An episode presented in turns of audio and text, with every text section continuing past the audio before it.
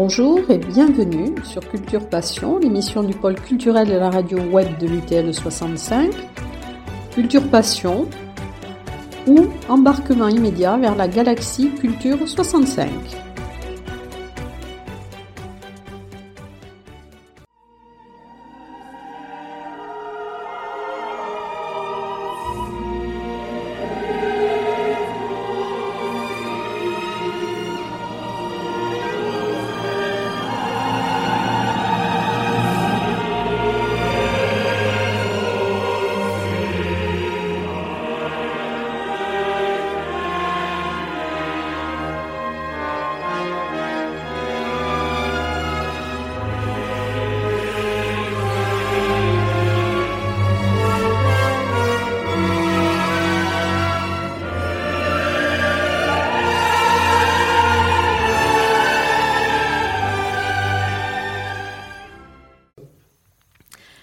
Dans Culture Passion, aujourd'hui, ben, je reçois quelqu'un euh, que j'aime bien, que j'avais rencontré pendant les cours de grec, qui a un parcours euh, vraiment euh, très riche et surtout avec beaucoup de palettes.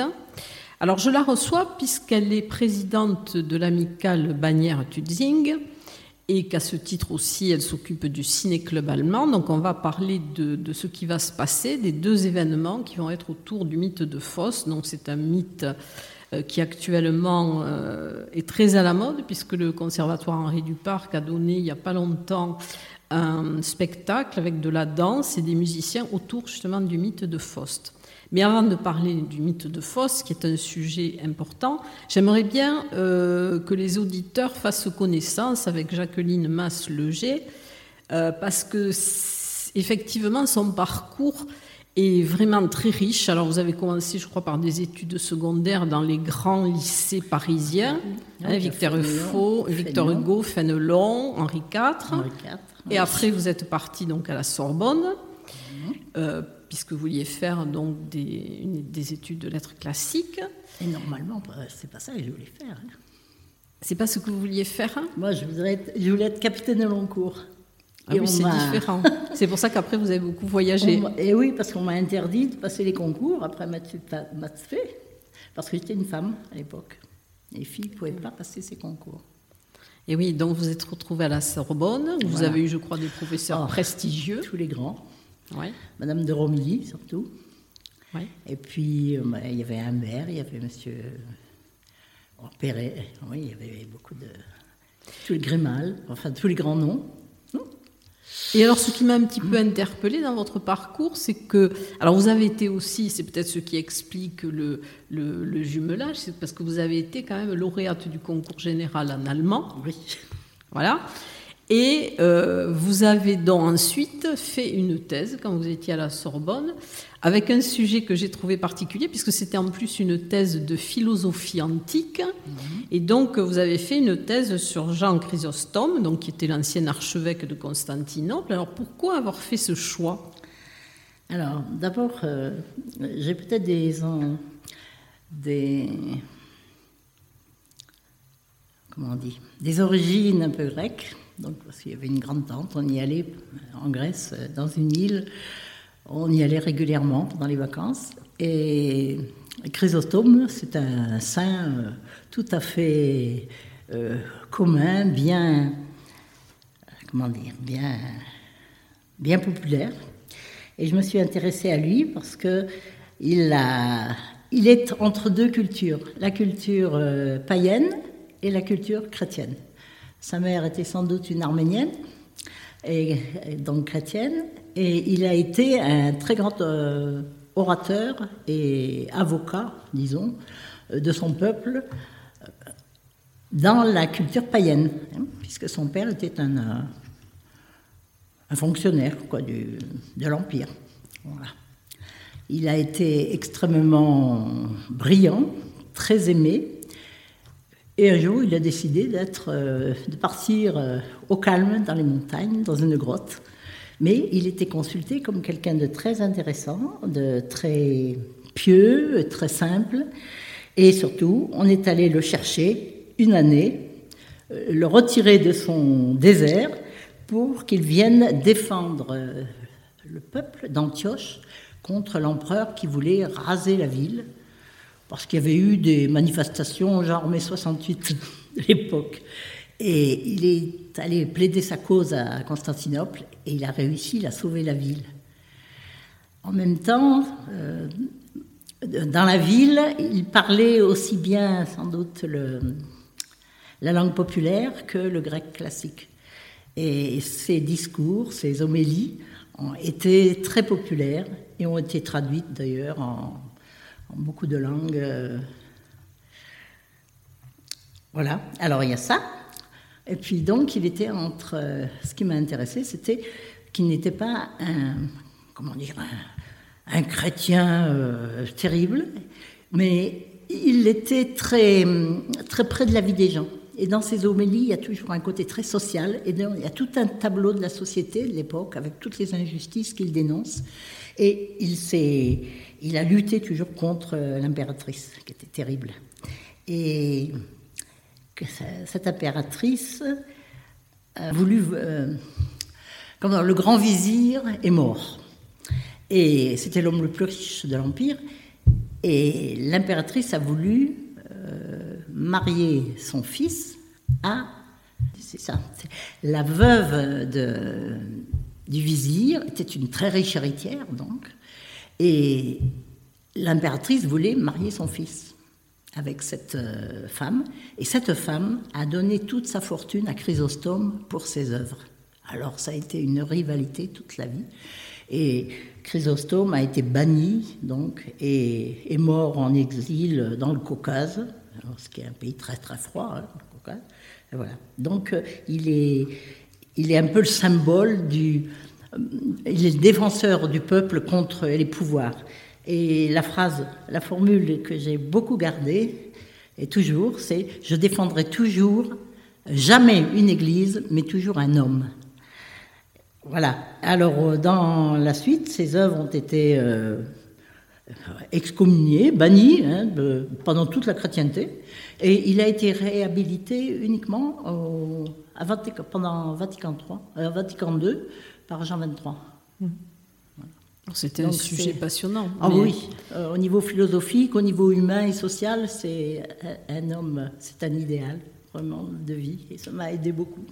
Et après, ça vous a aussi incité à mener certaines actions. vous avez été pendant plus de 30 ans, je crois, professeur au lycée Victor Duruy à Bagnères de lettres classiques. Mais vous avez en même temps aussi, vous étiez passionné par la musique, donc vous avez ah fait aussi des études de, saxophone au Conservatoire de Toulouse. Et puis, euh, vous êtes engagé aussi dans le cadre, donc, euh, ça c'était au moment peut-être de votre retraite, je ne sais pas si vous l'avez fait avant, mais vous êtes euh, engagé donc, dans, ce, dans ce réseau dans ce groupement donc qui, sans frontières. qui était pour la défense de la langue française aussi. Et vous avez, alors je crois même après, avec Médecins du Monde, il me semble ah que vous avez été au Tchad et que vous vous êtes battu pour les droits des jeunes filles mineures. Ah oui, des, jeunes filles mineures. Ah oui, j'ai travaillé avec les avocates euh, tchadiennes et le ministère de la Justice, qui était une femme. Ah oui, c'était euh, une belle mission. Et aussi avec euh, pour euh, j'ai travaillé avec Médecins du Monde aussi pour les enfants des rues au, Tchad. Et j'ai parcouru tous les tas d'ordures de la capitale à pied pour parler avec ces jeunes et pour les pour voir ce qu'on pouvait faire pour eux. Voilà. Oui, c'était ah, une, vie très très riche. Et... Vous avez fait aussi beaucoup de choses, puisque je crois que vous avez aussi fait l'enseignement aux enfants malades hospitalisés. Oui, à Bagnères, oui. J'ai fait ça, ça je le faisais, je l'ai toujours fait. J'ai fait aussi de la formation adulte pour les, le personnel hospitalier. Au Greta. au Greta, oui aussi. Qu'est-ce que j'ai fait encore? Je fais tellement de choses que je ne sais plus. Oui, c'est vrai que vous avez un parcours très très riche. Mais vous devriez écrire d'ailleurs un roman presque sur votre vie. J'ai des anciennes élèves qui me poussent à écrire une pièce de théâtre, mais je ne sais pas.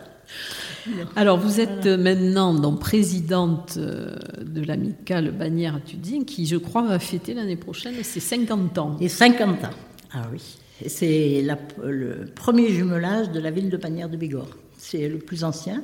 Et c'est intéressant parce que c'est un jumelage qui est né, euh, qui a été créé par les anciens combattants et anciens prisonniers de guerre, et allemands et français, et qui sont devenus amis et qui ont, qui ont créé cette association. Oui, donc c'est bien. Et je suppose que c'est dans le cadre de cette association donc a été créé le, ciné-club allemand. Oui. C'est vous qui l'avez créé ou oui. Non, non, c'est moi qui l'ai créé il y a 4 ans, 5 ans. 4-5 ans, oui. Et alors, donc, c'est une séance euh, C'est une séance par mois, donc euh, huit fois dans l'année, puisqu'il y a les vacances scolaires.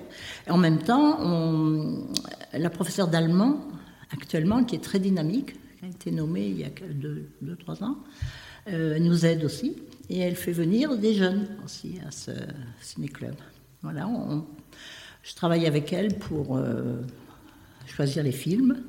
C'est beaucoup de travail parce qu'il faut visionner beaucoup de films avant d'en choisir un. Et ce qui est très difficile, c'est qu'on ne trouve pas les sous-titres en français. C'est ça, c'est souvent difficile. Donc euh, ça limite le choix. Mais enfin, y arrive. Et oui, pour les gens qui n'intègrent pas bien, enfin qui ne, peuvent pas. Oui, c'est pas réservé. Voilà. C'est pas réservé aux gens qui font de l'allemand. Aux germanistes. Voilà. Alors, ceux qui veulent faire un petit peu d'allemand, ils entendent la langue, mais euh, et les autres peuvent lire euh, les sous-titres. Et alors jusqu'à présent, quel genre de, de film avez-vous ah passé? Alors, euh, beaucoup de films très différents. Beaucoup de films sur l'histoire de l'Allemagne quand même, puisque pour que ça soit un peu en rapport avec le programme scolaire du second cycle, ou même du troisième, quatrième, troisième, c'est l'histoire de l'Allemagne, souvent bon, pendant la guerre, mais pas simplement. Et puis ça peut être sur la, culture allemande actuelle, sur... Euh, euh, on a eu des, choses très intimes, finalement, des relations entre un, petit-fils et un grand-père passionné, enfin, euh, contre l'éducation rigoriste, mais aussi beaucoup de choses sur, évidemment, sur ce qui s'est passé, hein, sur le sur l'hitlérisme évidemment, mm. mais aussi euh, la vie actuelle aussi, ou les enquêtes sur euh, la justice après les, événements nazis. Mais pas simplement, c'est un peu tout. On cherche justement à élargir. Et on centre aussi sur les jeunes quand même. Les jeunes allemands, les jeunes à l'époque, les jeunes maintenant. Et donc ces séances ont toujours lieu au cinéma euh, Le Maintenant à Non, c'est pas le Maintenant, hein. c'est le cinéma, c'est pas mis, c'est euh, Claire Vallon. Ah. C'est Claire Vallon. Pour avoir vu maintenant. Oui, mais donc on va rectifier. Donc c'est Claire Vallon. C'est Claire Vallon. D'accord. je le mets toujours. C'est sur le CD8 avant d'arriver à Bagnères, au niveau de la déchetterie à gauche. On entre dans le, lotissement, on va au bout, on tourne à gauche, il y a un grand parking là-bas.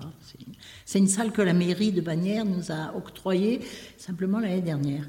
Ils ont fait un effort parce qu'avant c'était dans une vieille école et désaffecté et on se portait l'écran, enfin c'était très difficile. Maintenant on a une salle parfaite. Et donc du coup, le public est beaucoup plus heureux et vient plus facilement.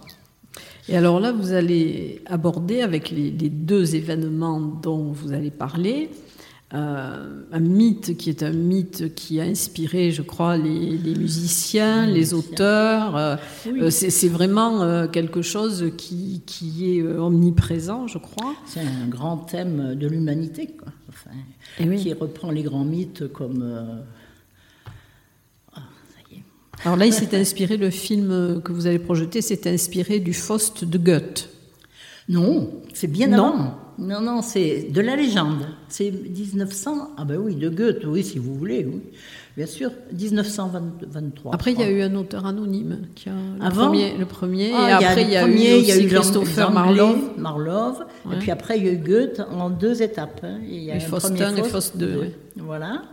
Et donc, euh, oui, euh, Murnau a utilisé la légende, mais aussi sans doute le, deuxième Faust aussi. Parce que ça finit bien l'histoire, c'est-à-dire que Faust, dévoré par l'ambition de, conquête, par le savoir, de tout dominer dans le monde, finalement, alors il fait un, un, contrat avec Méphistophélès, et normalement, au bout de 24 ans, il doit il perd les mains. Il est comme euh, damné. Et dans le premier Faust, il est damné, mais dans le deuxième Faust, il est sauvé par l'amour de, de Marguerite. Voilà, alors c'est le gros problème, l'évolution de, Et oui, il y a toujours. Euh, il, y a, il y a eu beaucoup de. de ben, c'est aussi dans Le Maître et Marguerite que. De Et oui, Bulgakov aussi. aussi, Eh que oui, c'est. dans les films. Oui, ça a été le thème de Faust. Il est utilisé. euh, il a été utilisé pendant tous les grands musiciens, Berlioz, de Berlioz, enfin, oui. La damnation de Faust. La damnation ouais. de Faust. Voilà. Voilà. Alors, il, ce mythe de Faust, c'est vraiment un thème.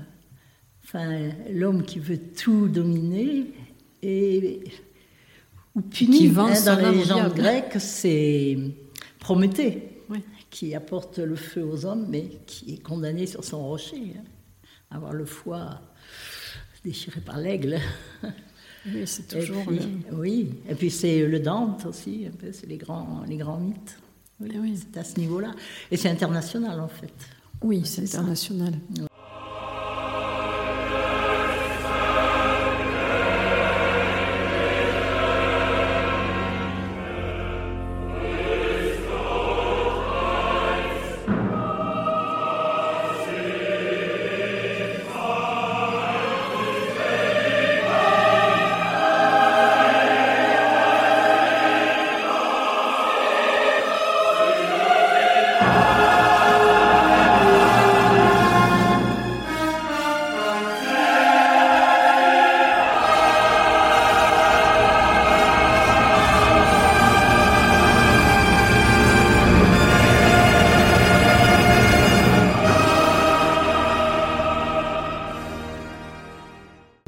Dans le premier film, il date, je crois, de 1900. 1926, par Voilà, là. oui, Oui. oui. Voilà. Il dure combien de temps, donc? Il est, il est un peu long. Oui. Mais, mais ça sera sous-titré, donc ça sera sous-titré, mais, il- muet. Non, il est muet. Alors il y aura un peu de, Ouais. de sous-titres, mais bon. Pas Ouais. grand-chose. C'est muet. hein. C'est muet, mais c'est magnifique. Des images. C'est pourquoi on a essayé, on s'est dit, c'est une, euh, une tentative pour faire connaître euh, le muet à Bagnères. Dans notre, euh, dans notre ciné-club, on n'a jamais mis de film muet, ni même des grands classiques comme Fritz Lang et tout ça, les anciens. On ne l'a pas mis hein, pour l'instant. Et là, c'est une petite tentative pour voir ce que ça donne. Moi, je suis une passionnée du Festival d'Aner. Oui. Et donc, euh, bon, on essaye. Et c'est l'occasion, puisque le collègue anglais, là, a voulu. euh, Oui, donc ça c'est pour le deuxième événement. Alors le, le premier événement, ça sera le 16 février, je crois, le 16 février à 18h à Clairvallon. donc à Clairvallon. Et ensuite, donc, il y aura un autre événement, alors qui est aussi euh, exceptionnel, c'est le vendredi 23 février, donc au même C'est endroit. la suite. À 18h. Et alors là, expliquez-nous, c'est un concert symphonique, mais particulier. Tout à fait. Euh, alors, l'origine, c'est le COVID, la Covid. Alors, euh, tout le monde s'ennuyait. Il n'y avait plus de réunions, de concerts, plus rien. Et il y a eu un jeune chef d'orchestre anglais, un peu fou, qui a eu l'idée de faire euh, chanter le- la dernière scène de Faust qui est euh, interprétée par euh, Mahler, hein, qui a utilisé le texte même de, de Goethe pour la deuxième partie de sa huitième symphonie. Il a eu l'idée, au départ, il a lancé, qui veut, parmi les musiciens, les chanteurs, interpréter euh, la partie, et ensuite, donc il a fait cette demande, en fait, il y a eu 6000 6000 euh, candidats. Alors, il s'est dit, vous en- enregistrez votre partition, et puis moi, vous m'envoyez tout ça, je vais mixer, et je vais pouvoir faire une symphonie. Et alors, pour, il n'y avait pas les instruments, il n'y en avait pas trop, par exemple, je ne sais pas, il y avait quatre instruments, et dans cette symphonie des huit, euh, euh, la huitième symphonie, c'est une symphonie particulière, où il y avait énormément de musiciens, euh, peut-être 800 et quelques, il l'a appelée la symphonie des mille. Des mille, oui. Des mille. Donc, quand, euh, pour les instruments, comme il n'y avait pas assez d'instruments pour faire aussi grand que ce que voulait faire Mahler, il a, il a, il, il a enregistré, par exemple, quatre violons, et puis il l'a enregistré- quatre fois, et ça faisait 16 violons. Voilà, pour tous les instruments comme ça. Et la, cho- la chorale, alors, elle, est mondiale, puisqu'il y a eu euh, plein de candidats pour chanter. Ah, il, y a, tout mixé, mais ça a été, cette, euh, je crois que le résultat a été diffusé hein, finalement, enregistré et diffusé. Alors notre euh, collègue anglais, là, qui est le, responsable, de, le président de l'amicale anglaise, hein, comme de jumelage, a eu l'idée de puisqu'il y avait participé avec sa femme, ils avaient chanté. Donc ils ont enregistré cette euh, symphonie énorme et voilà, il va, le, il va présenter, expliquer très concrètement comment. Donc là, ça sera, il y aura un film Non?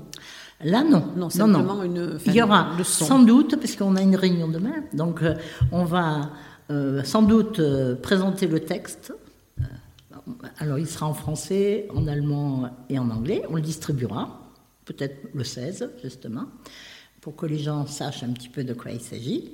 Et puis ensuite, ils écouteront avec le texte. Ah oui, ça, va être un événement euh, particulier. C'est particulier, très particulier. Et le Ciné-Club allemand a accepté justement cette euh, proposition de notre collègue anglais. Voilà. Oui, Donc ça veut dire que les jumelages aussi essaient de travailler ensemble. C'est important. Et puis là, c'est vraiment quand même sur un. Oui, effectivement, ça, ce qui relie, c'est Faust. C'est Faust. Et c'est pas quelque chose, c'est pas le mythe sur lequel vous aviez envie de travailler euh, pour votre thèse? Au départ, non. Non, j'étais plus. Euh, enfin, je m'intéressais plus au côté social, peut-être, et philosophique. Oui. Et puis la langue aussi, j'aimais bien.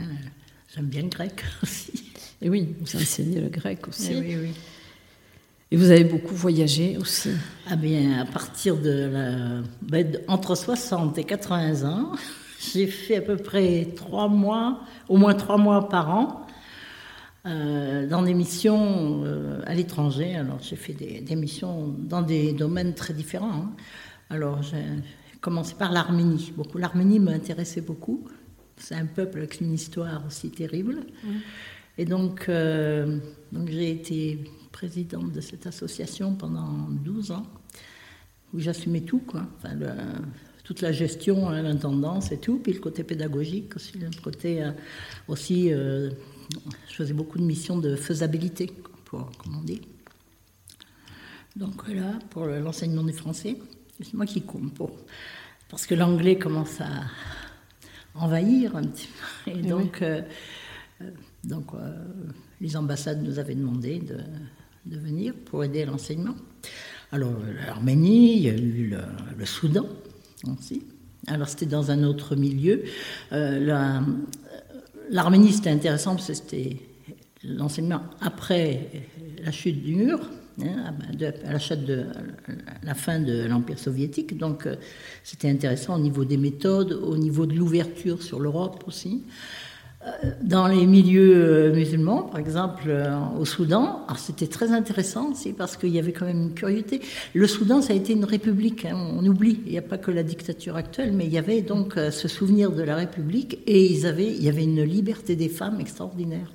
Ces femmes, elles, elles étaient très combatives et les jeunes étaient, les jeunes profs, c'était formidable. En même temps, il y avait beaucoup de mouvements féministes. J'avais participé à une euh, comment dire, un, un, congrès des femmes euh, de tous ces pays de l'Est de l'Afrique euh, contre l'excision, par exemple. il y avait un congrès international, j'avais participé à, Khartoum. Ah c'est toujours dans ce, cette idée de libéralisation des, femmes, hein, enfin, mm leur donner plus de droits, comme j'avais fait au Tchad, j'avais fait au Soudan. Alors il y a eu le Soudan, il y a eu l'Ukraine évidemment. J'y suis allé plusieurs fois, en Ukraine aussi. C'était avant ce qui se passe actuellement. Oui, oui, c'était un peu avant Maïdan. Hein. Voilà. il y a eu beaucoup de pays. Et le dernier pays, c'était la Tunisie, et c'était la mission la plus dure. C'était au moment des attentats de 2015. C'était assez dur, hein. c'était violent.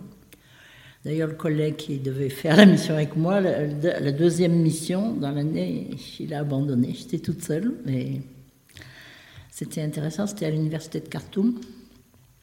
Et là aussi, bon, j'aime bien, comment dire, connaître les gens, euh, vivre un peu avec eux, enfin connaître un peu leur vie. Et c'était, il y avait plus de touristes parce que c'était après les attentats justement qu'il y avait eu à Tunis, au Bardo. Et j'ai emmené les élèves, les étudiants d'archéologie et tout ça au musée du Bardo. On a été accompagnés par l'armée pour pouvoir visiter, mais on l'a fait. On nous disait, mais non, vous ne pourrez pas. Et c'était bien parce que les étudiants ne connaissent même pas leur histoire hein, antique. Ils ne connaissent pas. Et c'était, c'était passionnant. Et il y avait un, comment dire, un doyen de l'université qui a été extraordinaire avec moi euh, pour la fête du 8 mars, pour la deuxième session, le 8 mars, pour la fête des femmes. Alors, nous étions la seule faculté, la faculté de lettres de français, à fêter la journée des femmes. Et alors, à côté, il y avait la fac arabe, euh, d'arabe. Ils avaient, ne pouvaient rien faire. Et nous, on avait vu la musique, les filles dansaient, elles enlevaient le voile. Et le doyen nous avait apporté des fruits, des fleurs et tout pour fêter ça. Alors, il y avait une certaine jalousie, là. Enfin, mais c'était violent parce que les filles là-bas, euh, en faculté d'arabe, elles étaient voilées. Et je faisais aussi la formation, enfin, avec un collègue euh, de français qui faisait le cours à l'université d'arabe, hein, un, Tunisien, qui voulait justement un peu d'ouverture. Ça, c'était dur dans cette classe. Hein, c'était différent. Eh il y avait une ouverture quand même euh, plus grande chez ceux qui étudiaient le français. Ah oui, c'était passionnant ça aussi. Bon, tout était passionnant. Dans la vie, tout est passionnant. Oui, beaucoup de choses dans la vie. à raconter. Et alors, quels sont les projets futurs du ciné-club allemand ah oui.